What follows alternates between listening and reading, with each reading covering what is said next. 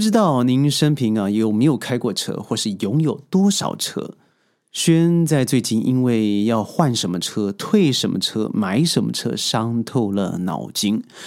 除了欧盟在二零三五年要全面的禁止油车的生产以外，更重要的是，很多重要品牌都已经重磅的宣布，在二零三零年以前都会淘汰掉引擎车系，也就是以 EV 车为主的车系。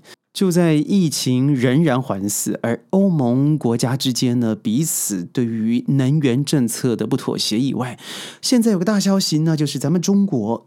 的电动车的生产已经超越了全世界电动车生产的总和，这是否会影响到您未来选车的方向？而它背后的政治动机又是什么？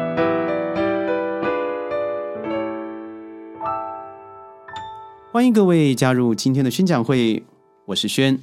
如果我说政治动机啊，我觉得太过政治化了。事实上，我认为它是一个以经济动能所刺激出来的一个政治方向。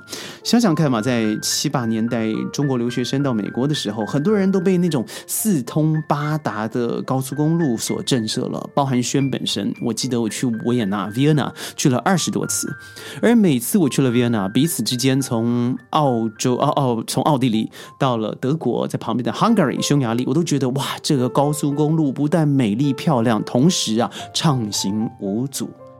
但是曾几何时，当我们一条高速公路都没有的时候，到现在成为世界上首善之区，也就是整个大中华大中华地区呢，就是以中国的高速公路的总和称斥全世界。到底是从什么时候开始的呢？我记得轩以前很喜欢呢，在美国的时候，在六十号公路上面，一个人开着车乘驰，感觉到有些孤单，但却不孤独，好像一个人享受自己的独处时光。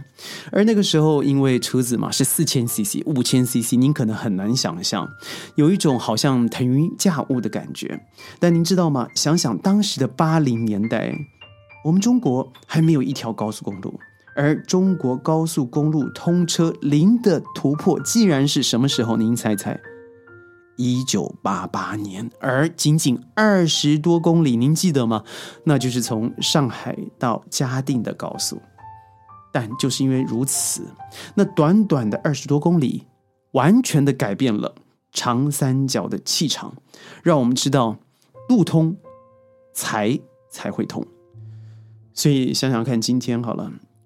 咱们中国的高速公路总总成呃总里数啊，已经达到了十六万九千多公里，远远的甩开了美国，也使得中国登上世界汽车王国的宝座。所以，无论是汽车的消费国，还是汽车的生产国，毋庸置疑的，咱们中国都是第一。看看今天中国的电动车发展好了。嗯，我觉得必须要看看我们的高速公路是多么的发达，更不要说高铁，那是另外一个话题。就是因为让高速公路四通八达，而且有很多举世无双的这种技术，不知道各位有没有去过新疆看看这个果子沟，这个整个大桥？我每次经过最少有五六次了，甚至超过，我都为之惊叹，百看不厌。我心里想的第一个就是。这究竟是不是人类盖的东西啊？太棒、太美、太完美了！如果你没去过，我真的建议您看一看。而那只是我看的其中冰山的一角，那肯定有更多我没有看到的地方。所以，就是因为拜了这样子的专利、科学人才的辈出，而让我们四通八达的交通网联系起来以后。而中国的电动车就是夹之于这样子的红利，让我们知道必须要智能升级。它不仅是呃引擎从内燃机转变为电池，而且是开始了物联网进入整个呃车子啊、行车控制啦、安全升级上面的一个整合配合。所以我认为它真的改变了我们的习惯。想想嘛，我们的手机不是把我们彼此都连在一起了？我们知道谁上网，我们知道人在哪里。如果有一天，我们在车上不是如果它已经要发生，或者已经发已经发生了哦，就是我们的车上的控制已已经成熟到了，可以让我们彼此之间保持恒定的安全距离。那对于整个移动，它变成不只是呃安全，它更得到了更多极大的便利，而减少了伤亡。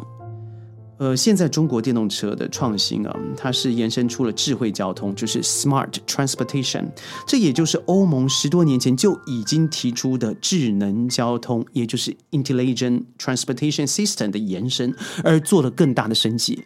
因为除了特斯拉的加持，更重要的是在特斯拉之前，中国本身拥有的小鹏啦、呃未未来啦这些呃比亚迪啦。嗯，更不要说吉利了。每个人综合的一个智慧产能结晶，让我们彼此之间透过广大的五 G 互联网，让每台车之间好像就像朋友一样，可以彼此知道彼此的方向、距离、速度，而且避免很多没有必要的意外发生。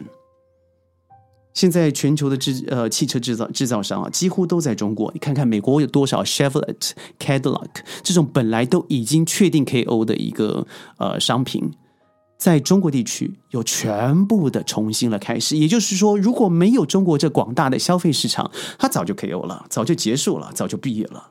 所以，这么多的汽车厂商、制造商，这么多的品牌，在这个地点逐入这个全球最大的市场，而。在特斯拉在上海二零一九年设厂以后，已经生产超过了一百万辆。它现在在中国啊，每年的产量高达五十多万，也就是超越了它本来在美国德州还有德国 Berlin 的工厂的总产量。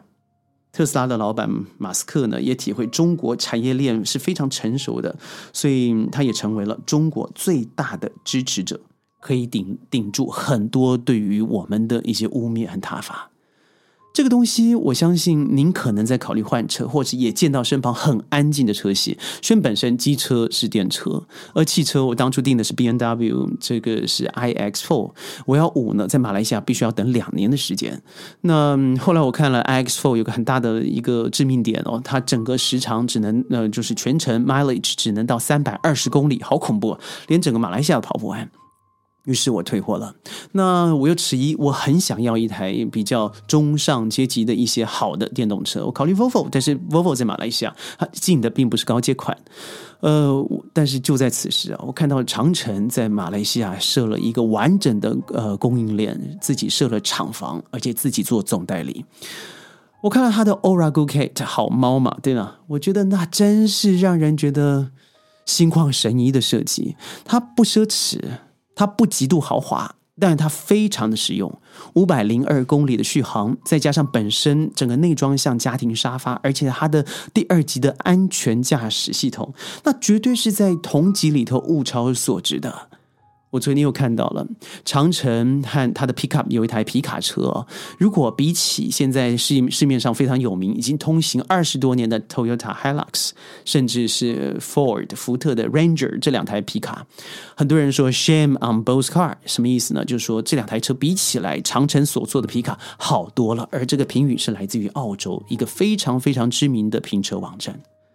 这个东西或许只是我所说的一小部分而已，您可能感受到的更多。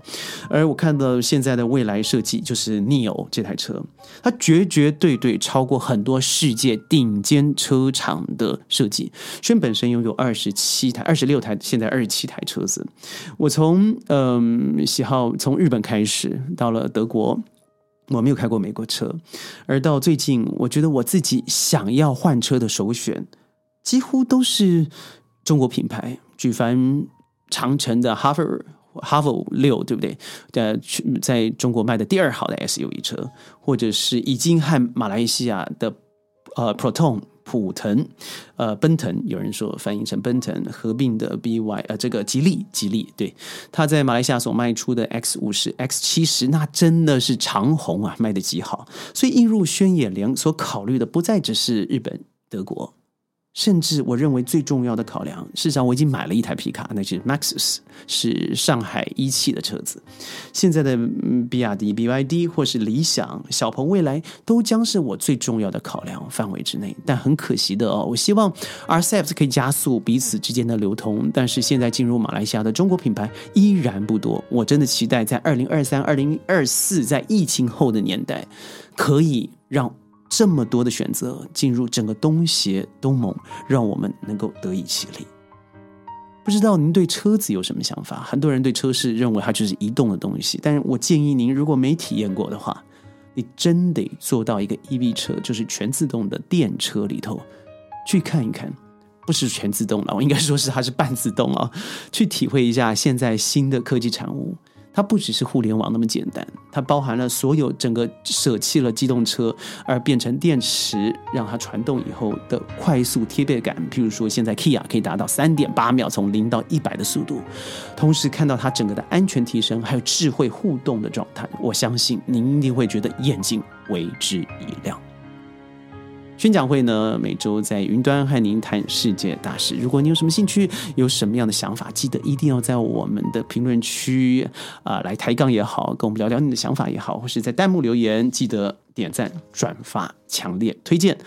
我是宣宣讲会，我们下次见，拜拜。